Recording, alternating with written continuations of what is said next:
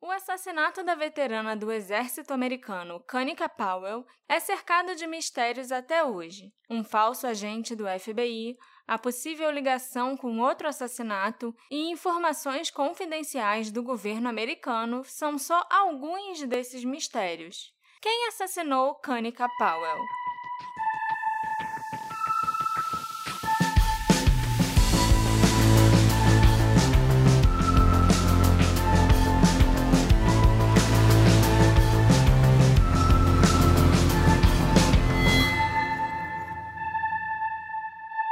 Olá, meus queridos ouvintes! Bem-vindos a mais um episódio do Detetive do Sofá. Eu sou a sua host, Marcela, e hoje nós vamos falar de um caso meio esquisito que pode ou não ter a ver com informações confidenciais do governo americano. O assunto é o assassinato da Kanika Powell, que aconteceu em agosto de 2008. Exatamente, Marcela. E aqui é o Alexandre e eu tô aqui para avisar que a qualquer momento um agente do FBI fake pode bater na sua porta para avisar que você pode se tornar um apoiador desse podcast que você está escutando. Olha aí. é, você já sabe como, Aurélio e PicPay, e eu sei que você sabe porque vocês estão pulando essa parte. Então, eu tô de olho, hein? É, você... então, você já sabe muito bem como apoiar a gente, então ajuda nós a continuar esse projeto. Mas me fala aí, Marcela, o que aconteceu com a Kanika Powell? O caso do assassinato da Kanika Powell é um baita mistério no condado de Prince George, em Maryland, até hoje. A Kanika se formou na Largo High School em 98 e se alistou no exército dois anos depois. Ela serviu com orgulho na Coreia e, após ser dispensada com honras, voltou para sua casa no condado de Prince George. Tentando descobrir quais seriam seus próximos passos na vida, né, como todo jovem no mundo, uhum. a Kanika começou a trabalhar de freelancer na parte de TI de algumas empresas da área. E depois de algum tempo, ela foi contratada pelo Laboratório de Física Aplicada da Universidade John Hopkins, em Laurel, na cidade de Maryland. E esse era o emprego dos sonhos da Kanika. Essa universidade faz pesquisas para o governo americano. E o cargo da Cânica tinha a ver com os militares e lhe dava um nível de acesso muito alto às informações confidenciais. A mãe da Cânica, Judy Powell, descreveu o trabalho altamente confidencial da filha, dizendo que é, ele tinha a ver com os militares e com segurança, e às vezes ela tinha que ir para a Califórnia ou para a Flórida, mas o que ela fazia nesses lugares nem a mãe dela sabia porque ela não podia contar. A Cânica também não podia discutir com ninguém qual era o cargo que ela ocupava na universidade, qual era a função e nem outras coisas desse tipo, né? Ela morava sozinha em seu apartamento no térreo de um prédio em Laurel. E num sábado, dia 23 de agosto de 2008, a Cânica ouviu uma batida em sua porta. Ela olhou pelo olho mágico e viu um homem de terno preto que ela não conhecia. A Cânica perguntou quem ele era e o homem disse que era um agente do FBI e mostrou uma credencial no olho mágico. O homem sabia o nome completo da Cânica quando ele bateu na porta e insistiu que precisava interrogá-la, mas ela disse que só abriria a porta se ele mostrasse um documento de identidade. Tá certíssima.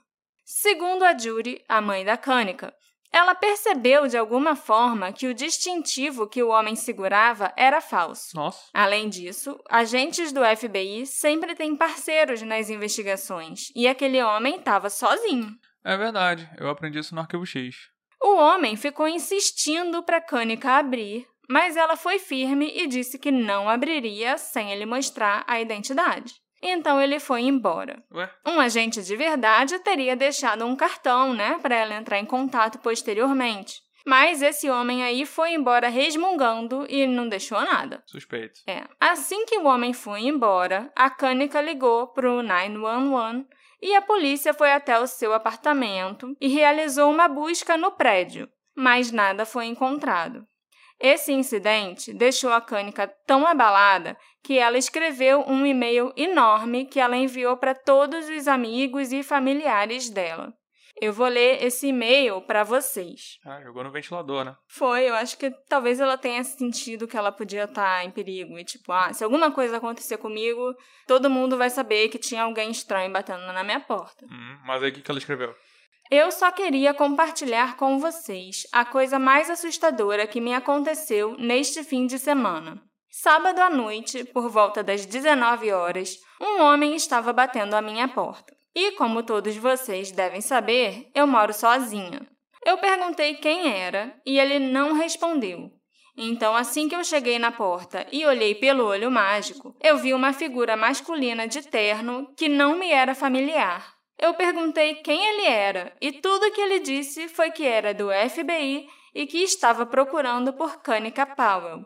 Eu fiquei completamente apavorada, porque aquele homem sabia meu nome. Ele ergueu um distintivo que eu vi que não era verdadeiro. Pedi que ele me mostrasse um documento de identificação com foto, mas ele não mostrou. Eu também perguntei qual era o nome dele e ele não disse. O homem só falou que estava procurando por mim a respeito de uma investigação. Eu disse a ele que não tinha ideia sobre o que ele estava falando e que ele precisaria me mostrar sua documentação ou algum tipo de mandado. Então, ele virou e foi embora. Eu olhei pela janela do meu quarto e o vi andando. E também ouvi uma voz lhe dizendo para andar na direção oposta. Toda aquela situação era assustadora e bizarra. Claramente, aquele homem não estava dizendo a verdade e só queria ganhar acesso ao meu apartamento. Por causa desse incidente, eu não só não consegui dormir pelo resto do fim de semana, mas agora eu estou tentando instalar um sistema de alarme no meu apartamento. Eu tinha um na minha antiga casa, mas acabei me esquecendo de instalar quando me mudei para esse apartamento. No que diz respeito a tudo o que aconteceu com o um homem misterioso, eu liguei para o FBI e contei o que aconteceu. Eles me disseram que aquele homem definitivamente não era um agente, porque os agentes nunca vêm sozinhos à sua porta. Eles sempre estão em duplas e eles sempre deixam algum tipo de cartão para que você possa contatá-los. Liguei para a polícia local também para dar uma descrição desse homem, caso ele esteja por aí tentando estuprar ou ferir mulheres solteiras e que moram sozinhas. Passem isso adiante para as amigas de vocês. Isso não é uma dessas correntes de e-mail, nem é um e-mail falso para assustar vocês. Isso aconteceu comigo, Kanika. E quem sabe quem são esses caras, o que eles estão armando e em que áreas eles atuam além da região onde eu moro.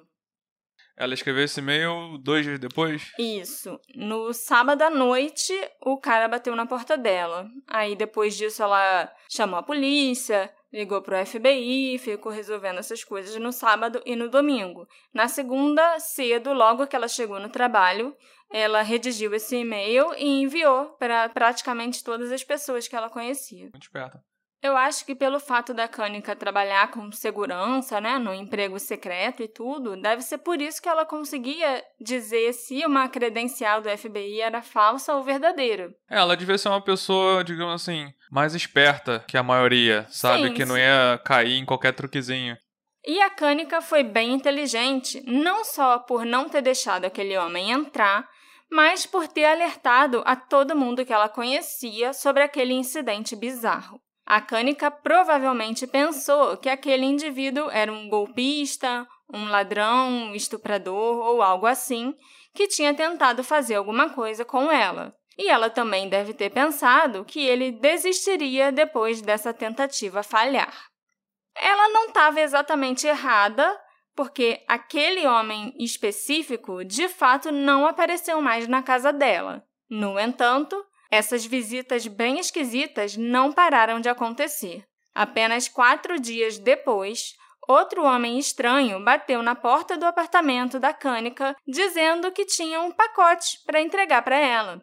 Mais uma vez, ela se recusou a abrir a porta. E o homem era muito cara de pau, né? Porque nem um pacote falso na mão ele tinha para fingir direito.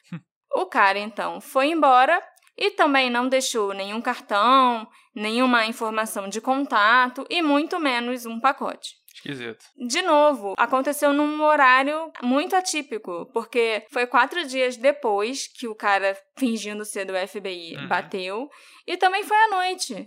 Também devia ser por volta das 7, 8 horas da noite que o cara foi fingir que era entregador. Não, e ao mesmo tempo, eu não sei se é comum em todas as áreas, mas eu escuto falar nos Estados Unidos que hoje em dia o entregador que vai deixar um pacote na sua casa, ele não tá nem aí se você tá ou não, ele larga na tua porta e pronto. Não, Sabe, exatamente. tem até um problema, que eu acho que deve ser um problema sério de roubo de encomenda, que o entregador entrega, larga na porta, uma pessoa passa, mete a mão e vai Sim, embora. até se for tipo prédio, sabe? Ele simplesmente larga na porta do prédio. Ele nem se importa em interfonar ou deixar, tipo, na caixinha de correio do Uhum. morador correto. Mas esse aí nem pacote tinha também, né? É, então isso não era um problema pra ele. No dia seguinte, quinta-feira, 28 de janeiro de 2008, um terceiro homem bateu na porta da Cânica, dessa vez às sete e meia da manhã. O que, que era esse terceiro homem? Olha, Era leiteiro agora. seria mais plausível. Foi exatamente a mesma coisa do dia anterior, Alexandre. Um homem dizendo que tinha uma entrega para Cânica Powell. E esse homem também não estava segurando pacote nenhum. Mas era outro homem. Era outro homem. Então, três homens por enquanto. Em todos os casos, os homens chamaram a Cânica pelo nome completo dela. E é claro que ela também não abriu a porta nessa terceira vez. Depois que esse segundo homem com um pacote apareceu na porta pelo segundo dia seguido, a Cânica ligou para a mãe dela, a Judy, assustada, contando o que tinha acontecido. A Judy disse que a polícia foi chamada novamente e um policial foi até o apartamento falar com a Cânica, mas nada foi encontrado e, de novo, nada foi feito. Segundo a Judy, abre aspas, ela me ligou cedo, por volta de sete e meia da manhã, e disse: Mãe, alguém bateu na minha porta novamente, dizendo que tinha um pacote para mim. Mas são sete e meia da manhã. Quem entrega pacote tão cedo? Quando olho para trás, posso ouvir o medo em sua voz. A Cânica ainda disse: Bom, mãe, eu não vou trabalhar hoje porque ela tinha que sair da cidade no dia seguinte. Ela preferia resolver algumas coisas durante o dia e voltar para casa cedo e estar segura. Fecha aspas. Algumas horas depois de falar com a mãe no telefone, a Cânica saiu de seu apartamento para resolver algumas coisas. Ela foi na lavanderia, no banco, no mercado, essas coisas assim do dia a dia. E quando ela voltou para casa, por volta de 11h40 da manhã, um homem saiu das sombras no corredor do prédio. O suspeito abriu fogo, atirando em Cânica quatro vezes ali no térreo. Os vizinhos ligaram para a polícia e relataram os sons de tiros e de uma mulher gritando. Ela foi levada para o hospital, mas infelizmente a Cânica nunca recuperou a consciência e foi declarada morta em 29 de agosto de 2008. Os investigadores dizem que no dia em que a Cânica foi morta, o atirador estava esperando bem na porta do apartamento dela. Ela havia sido baleada várias vezes com uma arma de fogo, de acordo com a polícia, e a arma nunca foi recuperada. As chaves e a carteira da Cânica foram encontradas ao lado de seu corpo, então o roubo foi descartado como motivo. E a invasão da casa dela também, né? Foi meio que pode ter sido descartada, porque você matou a pessoa, a chave da casa dela caiu ali do lado e você não quis entrar. Uhum, sim. Eu não tinha me ligado nisso antes. É, porque ele matou, parecia que claramente eles queriam entrar na casa. É, Só que quando conseguiu matar, não tinha mais motivo pra entrar na casa. é, exatamente. Eles foram, eram muito insistentes pra entrar na casa dela três vezes. E aí depois simplesmente mataram, largaram a chave da casa ali do lado dela e foram embora. É, Depois que não colou essas três vezes, ela devia estar sendo seguida, vigiada. De acordo com os detetives, a Cânica não tinha namorado, não tinha inimigos conhecidos e eles não acreditam que o trabalho dela fosse um motivo potencial. Trabalho super secreto? É, Ok. mas a gente vai falar um pouquinho disso depois. A polícia ficou perplexa com aquele crime aparentemente sem motivo e que não tinha nenhum único suspeito. Até aquele ponto, a polícia não descartava qualquer via de investigação ou motivo.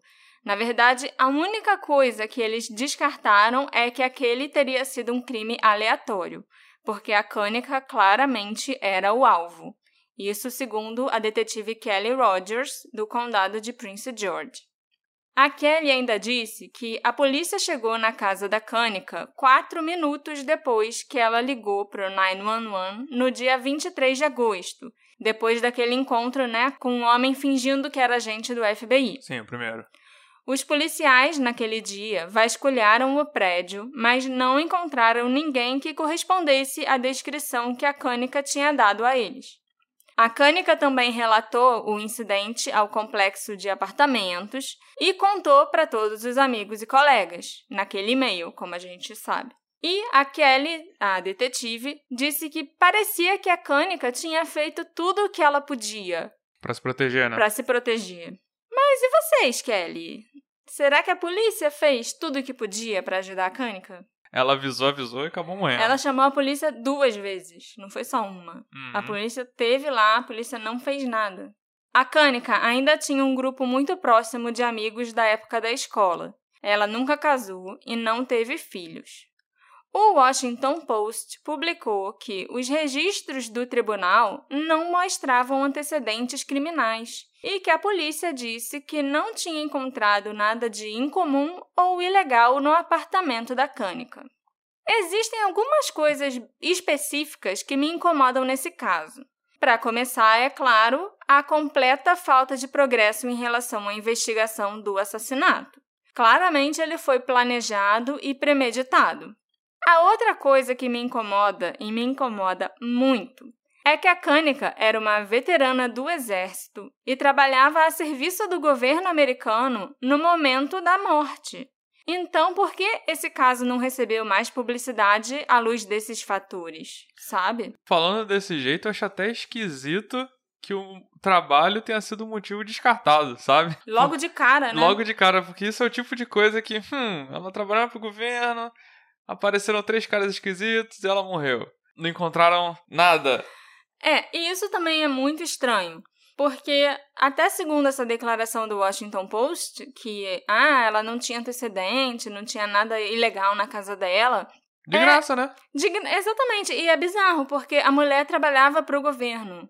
A checagem de antecedentes que eles fazem da pessoa é absurda. Deve ser me- melhor do Vai- que a polícia. É, vai desde, o, sei lá, o jardim de infância e todos os seus antepassados, se duvidar. Amigo, Facebook. Então, por que que a polícia tinha que investigar os antecedentes e as ligações, possíveis ligações criminais da Cânica? Uhum. Eu tenho, eu acho que eu tenho a resposta é? pra Qual é? isso. A Cânica era uma mulher negra, Ah, tá. Eu não tinha me tocado nisso. entendeu? Aham. Tipo, muito do que eu li sobre o caso da Cânica, que foi publicado pela imprensa na época do assassinato, enfatizava exatamente isso, né? O fato que a polícia descartou qualquer prisão anterior ou atividade de gangue até por parte da Cânica. E isso parece muito previsível. A mulher era uma veterana do exército. A mulher trabalhava para o governo. Ela lidava diretamente com segurança nacional. Sim. Então, assim, Por que focar por nisso? que né? focar nisso? Quando todo mundo sabe a checagem minuciosa que o governo faz quando a pessoa começa a trabalhar para eles, E ao sabe? contrário senso, você não vê. Olha essa mulher branca que morreu. Ela não tinha antecedentes, ela não tinha problema com drogas. É, não- nunca vi. É aquele contrário. Ela era uma menina linda que iluminava o seu dia e não tinha inimigos. E você vê a mesma coisa da Cânica. Você poderia ter falado, era uma pessoa sem inimigos, era uma pessoa não sei o quê. Ninguém tinha motivo pra machucar ela. Mas E não, não existe uma necessidade de focar em antecedentes criminais. E se por acaso achasse alguma coisa, Esse ia ser um motivo. é, esse deve ser o motivo. Nossa, é porque ela roubou numa loja. Nossa, esse é o motivo. Não é uma coisa que você vê com mulheres brancas. Tipo, olha, ela morreu. Hum, será que ela tava numa gangue? Hum, será que ela tinha não sei o quê? Será... Meio que tentando buscar uma, uma justificativa. Será que ela mereceu, sabe? Esse, É. Isso que aconteceu com ela. Isso não acontece com mulher branca, você não vê. E acontece muito com qualquer mulher negra, homem negro também Homem negro mais ainda, eu acho. que sofre um crime, parece que existe uma necessidade de justificar Isso aconteceu com ele, mas olha isso aqui, olha como é que ele era. É. Quando aqui no Brasil até se fabrica, né? Uhum. Aparece a pessoa numa Uhum. foto que nem era ela. Eu- não tinha me tocado que ela era negra. É, eu não sei se eu mencionei isso no início do episódio, né? Mas assim, tem a foto dela na capa do, É, do episódio é porque- no trailer. É, eu nunca vi foto dela até agora. Quem ouvir esse episódio vai ver a foto dela, provavelmente, que eu vou botar. Mas é algo que. É racismo. Voltando, voltando ao papo aqui. Isso é racismo. É, é- é isso aí, né? E nesse caso, pra mim, isso é ainda pior, porque a... Gente, a mulher trabalhava pra segurança nacional, Ela já pelo teve que amor se de provar. Deus. É. Ela já teve que se provar muito. Pra, muito mais do que qualquer outra pessoa no, no- na posição dela. Ela provavelmente teve que se provar mais ainda. Três meses depois do assassinato da Cânica, Sean Green, um homem de 31 anos que também trabalhava como profissional de TI para a Segurança Nacional, foi assassinado. O ataque ocorreu a apenas 40 quilômetros de onde a Cânica tinha sido assassinada, e as semelhanças não pararam por aí. Muitos especularam que Kanika e Sean foram assassinados pelo mesmo indivíduo ou possivelmente pelo mesmo motivo. Eita. Realmente, não parece uma coincidência que dois assassinatos misteriosos envolvendo funcionários do governo com altos níveis de acesso a informações confidenciais tenham acontecido no condado de Prince George no mesmo ano, com uma diferença de três meses entre eles. E é um condado tranquilo, né? É. Por razões que permanecem um mistério, o Sean Green foi morto em 12 de novembro de 2008, de uma forma muito estranha. Eu diria até que rolou um overkill na morte dele, porque o Sean foi baleado nove vezes por um atirador mascarado enquanto ele estava sentado no carro dele esperando o sinal vermelho abrir. Nove tiros na cabeça, em plena hora do rush. Isso foi de dia mesmo? Foi de dia, era tipo 5 horas da tarde ou 5 e meia. Caraca. O Sean, assim como a Kanika, cresceu no condado de Prince George e ele frequentou as escolas de ensino fundamental e ensino médio em Gwyn Park. E segundo sua família, o Sean se apaixonou por computadores por meio de um programa de matemática e ciências do condado. É bem legal como realmente lá eles investem bastante nesses programas, nas escolas também, né? Tipo um técnico, né? Sei lá. É. Aos 20 anos, o Sean começou a trabalhar como coordenador de tecnologia desse mesmo programa de matemática e ciências nas escolas públicas Garnet Patterson e Terrell Junior High School, meio que devolvendo aquilo que ele tinha aprendido, né? Tipo, Bacana. Passando, Retribuindo. É, retribuindo, passando adiante. Depois de se formar na área de TI pela Universidade de Maryland, o Sean começou a trabalhar para a BEA Systems como um especialista em TI que lidava diretamente com informações confidenciais de segurança nacional no Centro Nacional de Contra-Terrorismo na Virgínia. Pois era sério mesmo, né? É, esse aí, mesmo que a gente não saiba qual era a função dele, é sério, porque contra-terrorismo. Kanika tava num laboratório de física. É Então isso. você imagina que tivesse a ver com pesquisa, inovação, provavelmente coisa bélica, É, né? Bélica, aham, isso que eu ia falar. Agora, esse cara aqui, o trabalho dele, no mínimo, tinha a ver com contra-terrorismo. Era É. consertar os computadores. Vou... vou ofender a galera do TI. Mas era garantir ali que os computadores deviam estar funcionando. Eu acho, eu não É. sei, eu não trabalho com TI. Então, no caso do Sean, ele era o responsável por manter o fluxo de informações confidenciais e os sistemas de computador funcionando. Então, Importante. É, eu acho que é importante, né? Pra mim, isso e o que você falou é tudo a mesma coisa, porque eu não entendo nada de computador.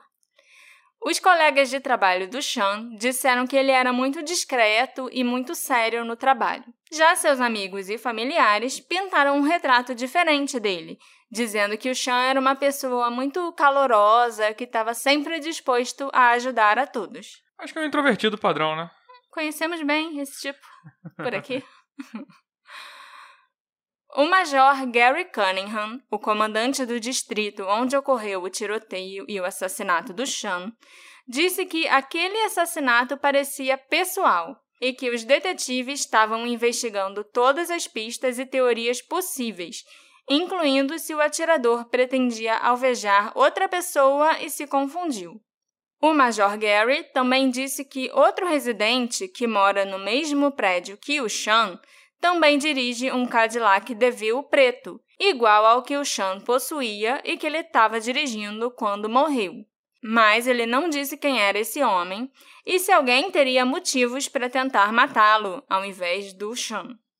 A polícia do condado de Prince George pouco disse publicamente sobre a morte do Sean Green, embora o investigador-chefe, Roberto Hilton. Roberto? Roberto. É, Roberto. Tenha dito em uma entrevista coletiva duas semanas após o assassinato que aquele era um dos homicídios não resolvidos mais preocupantes do condado. Afinal, o Sean foi baleado às 5 e meia da tarde, no meio de uma avenida muito movimentada, quando estava indo para a academia. É, geralmente a polícia fica meio bolada quando alguém é tão ousado assim, né? É. E acha que, ah, vai, e vai ser Tipo, fácil ah, resolver. Foi embaixo do meu nariz. É, e acho que vai ser fácil resolver porque, ah, não, então muita gente viu. Ah, não, deve ter tido câmera, então ela É. corre atrás. A família do Sean alegou que ele fazia esse caminho do prédio onde morava para a academia quase todo dia e sempre era no mesmo horário. A família e a polícia ficaram perplexos com o assassinato, já que o Sean era um homem de família, amoroso, que vivia sozinho, amava seu trabalho e servia de modelo para os seus sobrinhos e sobrinhas. Ele não parecia ter nenhum inimigo, nem ter se envolvido em comportamentos de alto risco, assim como a Kanika Powell. Alto risco. Alto risco, gangues e coisa e tal. A conexão entre a morte do Sean e da Kanika foi feita pelo Washington Post, que especulou que os seus empregos poderiam ter algo a ver com os seus assassinatos. É, os, dois, os dois trabalhavam pro governo com coisas secretas, né? E depois que essa conexão foi feita no Washington Post, a internet foi a loucura, é claro, e também começou a especular, teorizar e tentar fazer os links entre as mortes dos dois. Já a polícia afirmou não acreditar que os dois assassinatos estivessem ligados. Mas eu acho que a gente tem que concordar com os internautas e com o Washington Post que existem semelhanças impressionantes entre os dois casos. Hum. A Kanika e o Sean eram funcionários do governo com níveis muito altos de acesso a informações confidenciais. Ambos trabalhavam em alguma função relacionada à segurança nacional. Eles dois eram jovens, negros, solteiros e sem filhos. Ambos viviam sozinhos e não podiam contar para a família ou para os amigos em que exatamente eles trabalhavam e o que faziam para viver. E claro, os dois casos permanecem sem solução. Isso tudo é o que tem a ver um caso com o outro, né? Assim, é o que a gente pode traçar de similaridade entre os dois casos, porque provavelmente deve ter mais coisas, principalmente em relação ao trabalho deles.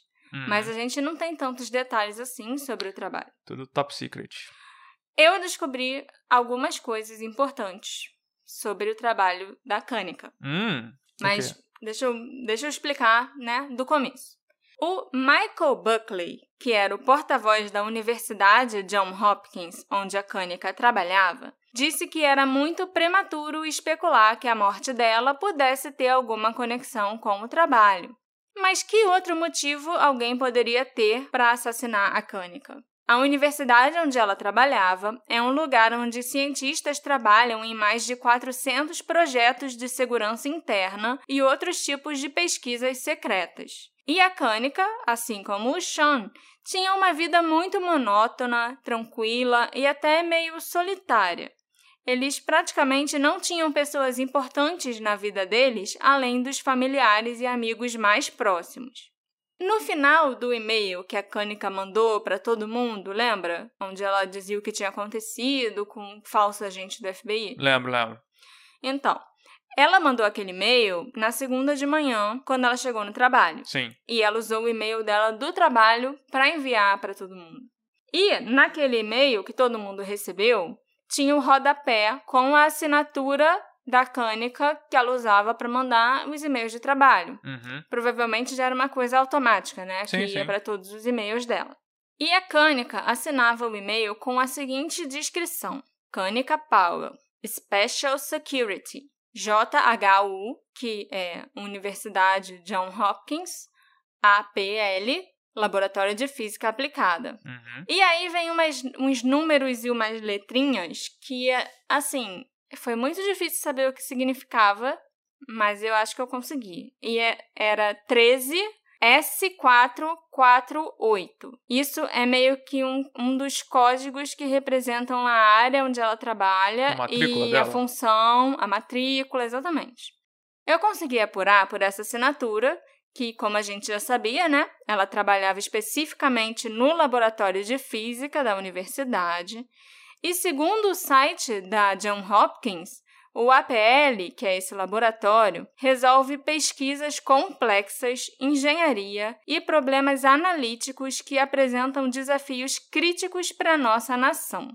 Eu também descobri que o trabalho que a Cânica fazia envolvia o gerenciamento das autorizações de outras pessoas e possivelmente a suspensão de autorizações também. A Cânica era basicamente uma das pessoas da Homeland Security que determinava que tipo de acesso a arquivos e informações confidenciais cada indivíduo teria, entendeu? Uhum. Isso referente né, a todos os arquivos e todas as pesquisas, tudo que acontecia na universidade. Uhum. Quem ia poder ter acesso ao quê? E também era a Cânica que revogava o acesso das pessoas quando era necessário. Então, isso me parece um cargo bem importante, né? Assim como o cargo do Sean na área de contra-terrorismo. Ah, e pra isso ela devia ter um acesso altíssimo, né? Exatamente. Se ela que dá e tira, Exatamente. o dela mesmo tem que ser gigante. Talvez seja até maior do que o acesso que o Sean tinha, que a gente já achava que era muito alto por causa de contra-terrorismo e tal. Aham. A morte do Sean me dá arrepios, porque, para mim, ela pareceu ter sido executada com muita habilidade, sabe? Foi um assassinato rápido e limpo. Então, não faz sentido para mim que tenha sido um ato de violência aleatório, porque foi muito preciso. Enquanto isso, os eventos envolvendo o assassinato da Cânica já me parecem meio desleixados e até prolongados demais em comparação ao assassinato do Sean. A insistência em ter contato direto com ela não me parece de forma alguma um sucesso profissional, entendeu? Que nem o sucesso que o cara teve atirando no chão e se mandando igual um fantasma. Parece que a intenção era parecer profissional, mas o assassino de verdade era alguém que nunca tinha nem feito isso antes direito. Mas foram vários caras que passaram no- no- na casa dela, né? E isso que é mais estranho de tudo, né? Por que tinha tanta gente envolvida no caso dela? É, assim, é algo premeditado, é algo que alguém mandou, né, Pra ter mais de uma pessoa. E pra mim quer é dizer alguém que... que tem vários subordinados. Não, e pra mim quer dizer que alguém mandou um cara, é, esse cara foi meio que descoberto e ela ligou pra polícia, ela Sim. avisou pra todo mundo, a polícia apareceu, né? Aí veio outro cara, aconteceu a mesma coisa, ela avisou pra todo mundo, ela chamou a polícia, a polícia passou. Eu acho que ela devia estar sendo vigiada. Pelo jeito que aconteceu, a gente até já presume que quem tava atrás dela devia estar vigiando ela. Sim. Vigiando pra até saber a hora Quando de bater na mole? porta, É. quando ela ia estar em casa, né? Então, eu acho que essas pessoas foram reparando. Tipo, o primeiro já foi, ela já viu, foi esquisito, chamou a polícia, não pode ser mais aquele. É. Vamos no segundo com outra história. Aí foi a mesma coisa, vamos no terceiro. E até que o quarto, que deve ter sido um quarto cara diferente, eu Sim. imagino, falou: não, não adianta esse negócio de bater na porta. Temos que esperar no momento em que ela só tá fora do apartamento. E É. aí aproveitou, deve ter esperado ela chegar e. Até porque, como a gente já tinha mencionado antes, ninguém entrou na casa dela Uhum. depois de ter matado. Ah. A chave estava do lado do corpo. né, não era na casa que tinha a, a coisa que É. a pessoa queria, né? Então, assim, entrar na casa em si para pegar alguma coisa ou, sei lá, algum arquivo secreto, com certeza não era o caso. Uhum. porque isso não aconteceu. Eu não descarto a possibilidade dos dois assassinatos serem relacionados, mas claramente dois modus operandi diferentes foram escolhidos, né? Uhum. No caso da Cânica e no caso do Sean. E o assassinato da Cânica tem elementos muito mais intrigantes e misteriosos, eu acho, do que o assassinato do Sean. E é por isso que ela é o foco do nosso episódio. Aqueles três caras não se preocuparam em deixar a Cânica ver o rosto deles, já que eles não usaram máscara nem nada parecido. Eles bateram na porta dela de cara limpa. Então, será que eles achavam que não precisavam esconder o rosto, já que a Cânica ia morrer de qualquer jeito? Minha teoria é que eles queriam criar um, uma certa confiança, né? O uhum. cara falou que era um agente da FBI. Entrar na casa dela, matar ela ali dentro, na privacidade do apartamento dela e vazar. Entendeu? Então realmente estava com cara limpa.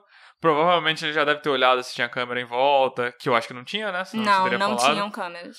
Então ele já devia saber que, olha, se ninguém me ver, se não vai ter câmera, só ela vai me ver, não tem problema. Mas ao mesmo tempo, eles podiam ter feito com a Kanika a mesma coisa que fizeram com o Sean. Podiam. Depois. O assassinato do Sean tem muita pinta de ter sido cometido por um profissional de verdade. O cara tinha uma rota de fuga planejada já. É, o Sean não teve a menor chance de escapar ou de reagir. Então, assim, o assassino não perdeu tempo nenhum. Entendeu? A morte dele foi facilmente confirmada ali no local na mesma hora. Eu acho que o Sean nem deve ter visto o cara que atirou nele. Ao mesmo tempo, se esses assassinatos estão ligados, e, por exemplo, eu mesmo acredito que o quarto assassino que foi pra Cânica, uhum. ele meio que aprendeu com os outros três o que não fazer. não adianta, tem que partir pra cima. É. Talvez o, o próximo, ah, esses caras são muito espertos, eles não vão cair nos nossos truquezinhos, não adianta ficar tentando fazer dessa forma. E tem que ser assim mesmo, à luz do dia, não no susto. E pode ter sido uma evolução do, do que foi da Cânica, se realmente são coisas ligadas, né? É, o que você falou também faz muito sentido. Eles foram aprendendo com os erros. Sim. E tiveram três meses para elaborar um novo plano para matar o Sean, por exemplo. Que tinha uma rotina certinha. Certinha, né? sim. Mas a gente não pode descartar a possibilidade da Cânica ser o alvo de alguém que sabia que ela morava sozinha e que tentou entrar intencionalmente quando ela estava em casa para fazer alguma coisa com ela antes de matar, hum.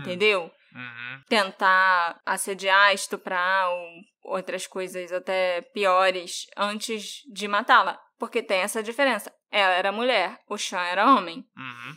E as mulheres sempre acabam sofrendo mais nesse sentido. Entendi. Tem mais possibilidades, né? Nesse sentido. E então o cara também podia querer fazer isso. Ou os caras podiam querer fazer isso. Podiam querer aproveitar antes de matar entendi, a Cânica. Entendeu? E a gente também não pode simplesmente excluir que possa ter sido alguém que tenha algum tipo de obsessão pela Cânica. Um stalker, que é, ou alguém que ela rejeitou, um ex-namorado que ela teve, querendo vingança porque ela terminou. Porque, infelizmente, no caso da Cânica, eu acho que é mais difícil a gente descartar essas possibilidades de ter sido um assassinato mais pessoal do que profissional. Entendi. Porque tem muitas coisas estranhas ali. Outra diferença marcante entre o assassinato do Sean e da Cânica é que ele nunca fez menção de ser seguido, de alguém aparecer na casa dele, de se sentir ameaçado e ele não transmitiu nenhum comportamento incomum para os amigos ou familiares, ao contrário da Cânica. Todo mundo recebeu aquele e-mail onde ela avisava que um falso agente do FBI teve na casa dela. E todo mundo sabia como ela estava se sentindo ameaçada. E mais ainda, a mãe da Cânica e a polícia também sabiam do terceiro homem que apareceu no dia que ela foi assassinada. A polícia teve lá no prédio. A polícia sabia que ela estava se sentindo ameaçada naquele dia e foi naquele dia que ela morreu. No caso da Cânica, a polícia não sentiu surpresa, né? Não. Acho que no fim das contas ninguém ficou surpreso. Porque ela fez bem de já ter avisado para todo mundo que ela conhecia que ela estava sendo perseguida. Uhum. Outra possível teoria que foi sugerida no caso do assassinato da Kanika Powell é que ela pode ter sido vítima de um assassino em série chamado Jason Thomas Scott. O Jason esteve particularmente ativo entre junho de 2008 e março de 2009 no condado de Prince George, em Maryland, onde a Kanika morava. O Jason era um funcionário da UPS, é uma empresa de entregas americana, tipo um SEDEX de uhum. lá. E ele teria feito uso do banco de dados da UPS para localizar e coletar informações sobre suas vítimas. A seguinte citação dos promotores federais detalha alguns dos crimes do Jason. Abre aspas. As evidências mostraram que Jason começou a cometer roubos ainda bem jovem. Então ele já era um especialista em roubos e invasões domiciliares no ano de 2008. Muitos dos crimes que ele cometeu foram com a ajuda de cúmplices, mas Jason também cometeu vários crimes sozinho. Ele selecionava as casas onde ele ia querer entrar, Observava essas casas pessoalmente para verificar o número de ocupantes, os veículos presentes e os hábitos dos moradores. E quando ele resolvia entrar, geralmente cortava as linhas telefônicas e desativava os sistemas de alarmes. Assim, o Jason ficava livre para entrar através de janelas destrancadas ou para quebrar janelas e portas de vidro. Fecha aspas. Embora ele não seja conhecido por usar identidades falsas e não correspondia ao modus operandi exato do assassino da Cânica, o Jason matou pelo menos três de suas vítimas atirando nelas. E outras duas de suas possíveis vítimas tiveram seus corpos carbonizados para que a causa da morte não pudesse ser descoberta. Nossa. Ele aterrorizou o condado de Prince George por dois anos, sendo responsável por 29 roubos de casas, nove invasões domiciliares, agressão sexual de uma menina menor de idade, além de ter sido indiciado pelos assassinatos da mãe e filha Ebony e Dolores DeWitt. Ele também foi apontado como suspeito do assassinato da Karen e da Carissa Lofton e de uma mulher chamada Velma Butler.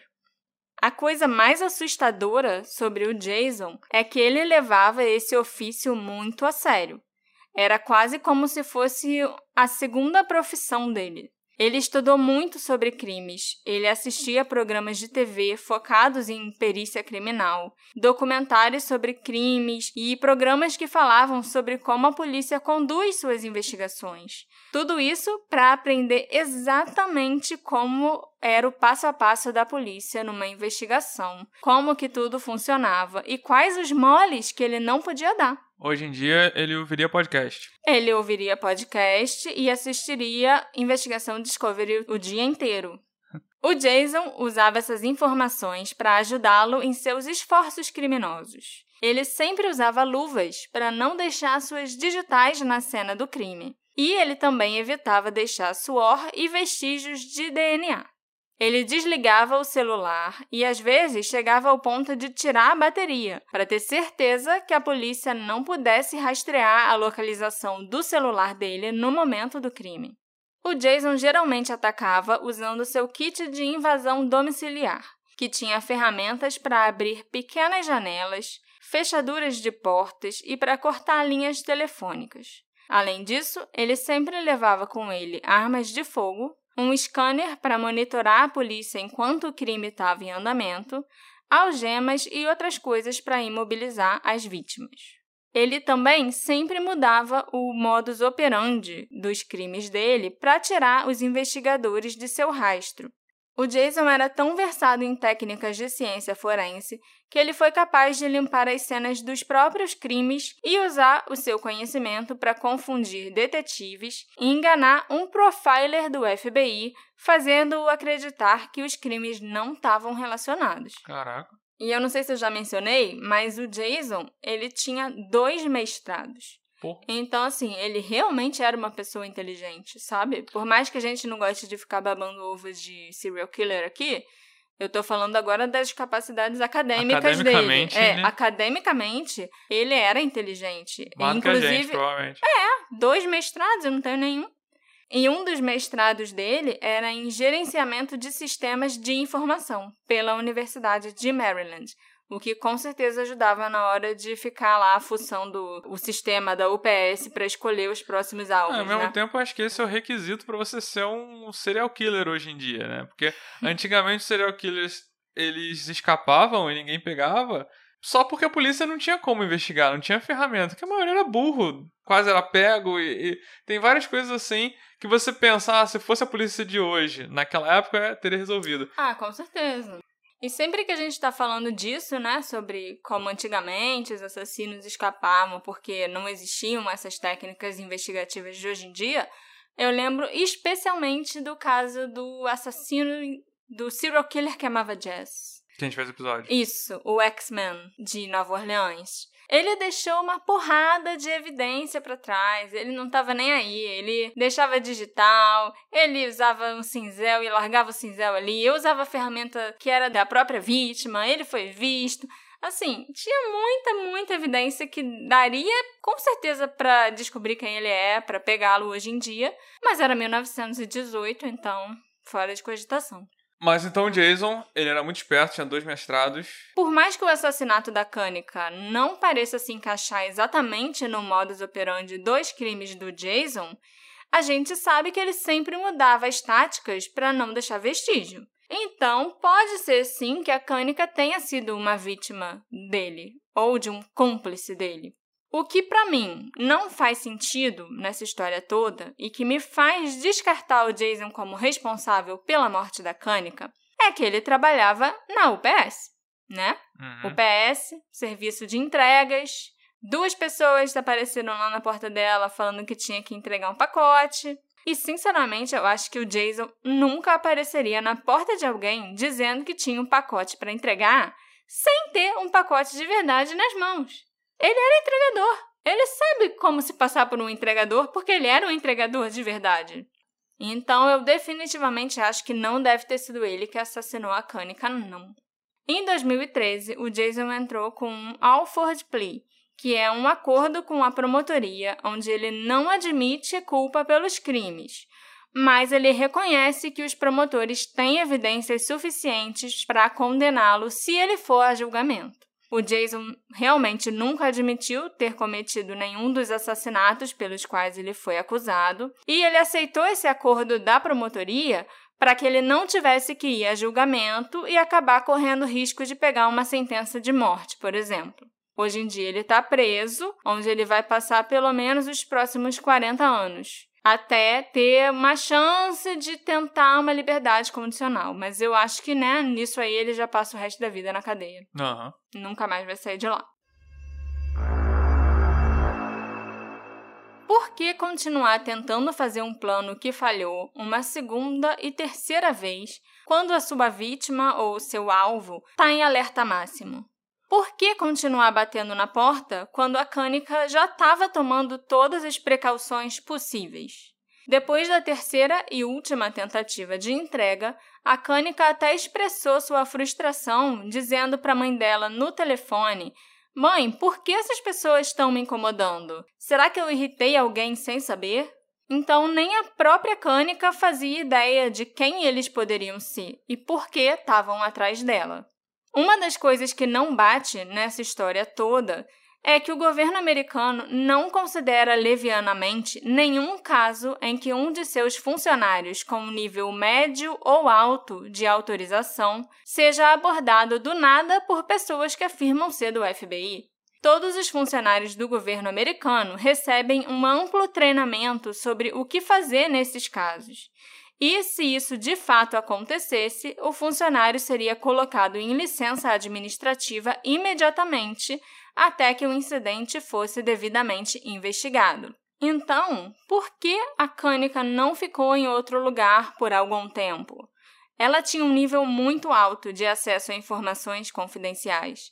Ela recebeu treinamento e briefing sobre segurança pessoal ela própria devia ter saído de casa e devia ter alertado os superiores dela. E o governo deveria ter investigado esse homem fingindo ser do FBI, porque isso é um crime federal. Isso é um né? crime seríssimo por lá. Mas ela não alertou aos superiores dela, mesmo tendo alertado todo mundo que ela conhecia por e-mail e tendo chamado a polícia e tendo ligado uma vez para o FBI, ela não alertou os superiores dela no trabalho, que com certeza fariam todas as investigações possíveis e botariam a Cânica de licença para ela não correr risco e também para descobrir o que, que essas pessoas queriam e quem eles eram. É isso que a gente sabe, né? Será que ela não, não alertou e não, não foram pra frente, sabe? Não, não passaram adiante? Eu acho muito difícil. Porque eles são extremamente rigorosos com essas coisas. Uhum. Eu entrevistei até um cara que trabalha na Segurança Nacional e tal, num cargo assim meio parecido. O cara nem tem nível alto de acesso à informação confidencial, o nível dele é médio. E ele falou que já aconteceu com ele de alguém ligar para ele, não era nem aparecer na porta, falando que era do FBI e tal. E aí ele alertou os superiores dele e imediatamente já levaram ele para outro lugar, já deixaram ele de licença em um lugar que nem a mãe dele sabia onde era e começaram a investigar esse caso para saber quem é essa pessoa, o que que essas pessoas estão querendo. Uhum. Era só uma prank call, uma pegadinha? Uhum. Era um trote? Era de verdade alguém querendo tirar informações dele? Entendi. Então, assim, se com esse carinha que tinha menos informações e menos acesso do que a Cânica isso aconteceu, com ela com certeza aconteceria alguma coisa similar. Uhum. Por isso que eu acho que ela não deve ter realmente alertado os superiores dela, não deve ter contado para eles o que tinha acontecido. Mas no final, o que, que você. É essa teoria sobre o que aconteceu? Tinha a ver com o trabalho? Não tinha a ver com o trabalho? Eu acho que tinha a ver com o trabalho, sim. E eu acho que se a Cânica tivesse alertado os empregadores dela logo no primeiro incidente que aconteceu, com o carinha se passando por agente do FBI, ela não teria morrido e a gente não estaria aqui fazendo esse episódio. Entendeu? Eu acho que aí, a partir dali, a história teria tomado um rumo completamente diferente. Eu não tenho certeza, assim, certeza, certeza, se os caras realmente queriam matar ela por causa de trabalho. Mas é a única coisa que parece encaixar, entendeu? Uhum. Alguém que queria o acesso dela, ou usar um computador dela. Ou ela sabia demais, ou ela viu, tipo, por causa do acesso alto dela, ela descobriu coisas que ela não deveria saber. É, às vezes tem, entendeu? tem uma coisa que a gente não comentou, mas às vezes tem espionagem industrial, tem espionagem de outro país, então, Sim. sei lá, às vezes queria entrar na casa dela pra usar o computador dela e fazer uma cópia, sabe? E sei lá, e aí eu vejo às vezes o quarto cara não deu tempo, ele queria entrar na casa dela, mas viu que todo mundo ouviu Alertou, os tiros, é. alertou, ouviu os tiros e aí ela morreu, não tem mais o que fazer. A polícia vai chegar aqui e desistiram. Então, e pra mim ter a ver com o trabalho dela, eu não tô falando assim que o governo mandou matar, tá? Mas é uma possibilidade também que eu tava pensando agora. Seria um motivo pro governo não investigar caso ela Não, tivesse realmente. Ah, vamos supor que ela tenha falado com os superiores dela. Aham. Tendo sido isso ou não, eu acho que teria a ver com o trabalho dela. Isso justificaria o fato de não ter sido muito noticiado, de não ter sido muito investigado, da polícia ter descartado o trabalho de cara como motivo. Não é o trabalho. Sim. E foi muito rápido. Foi muito rápido. Do jeito que Sim. você contou, a polícia. Não deve ter nada a ver com o trabalho, não, gente. Relaxa. Sabe? A Causa polícia e o porta-voz da universidade também. Descartou muito rápido. Alguém de um escalão mais acima mandou a galera ficar quieta e não falar do trabalho, e não jogar um holofote sobre o que ela fazia. É. E, e isso independente se foi um assassino do governo, ou se foi um espião de outro país, ou se foi alguém, é, uma espionagem industrial. Se o motivo fosse o trabalho, eu entendo o porquê de ter rolado esse abafamento aí. Sim. Abafamento esse que rolou também no caso do assassinato do Sean. Sim, sim. né? A Cânica tinha só 28 anos quando ela morreu. Ela não era casada e não tinha filhos, mas sua mãe Judy disse que a filha vai continuar vivendo através de outras pessoas, já que ela era doadora de órgãos. A Judy fica muito feliz e orgulhosa que a filha dela, Cânica, tenha feito o bem mesmo depois de morrer. Isso é muito fofo. O episódio de hoje foi feito graças às nossas apoiadoras Caroline Rodrigues e Lucimara Silva. Muito obrigada pelo apoio de vocês. É por causa de pessoas como a Carol e a Lucimara que o Detetive do Sofá continua crescendo. Então, seja você também o nosso apoiador. O link está na bio no Instagram. Por que a Kanika Powell foi assassinada? Foi um ato aleatório de violência? O assassinato foi cometido a mando de alguém que ela conhecia? Ou pelo serial killer Jason Thomas Scott? Será que o assassinato dela era parte de um plano maior que também tinha como alvo Sean Green? Me conta sua teoria preferida nas nossas redes sociais, arroba detetive do sofá. E a gente se encontra na próxima investigação. Tchau, tchau. Tchau, tchau. Teu pai tá ligando. Tô vendo.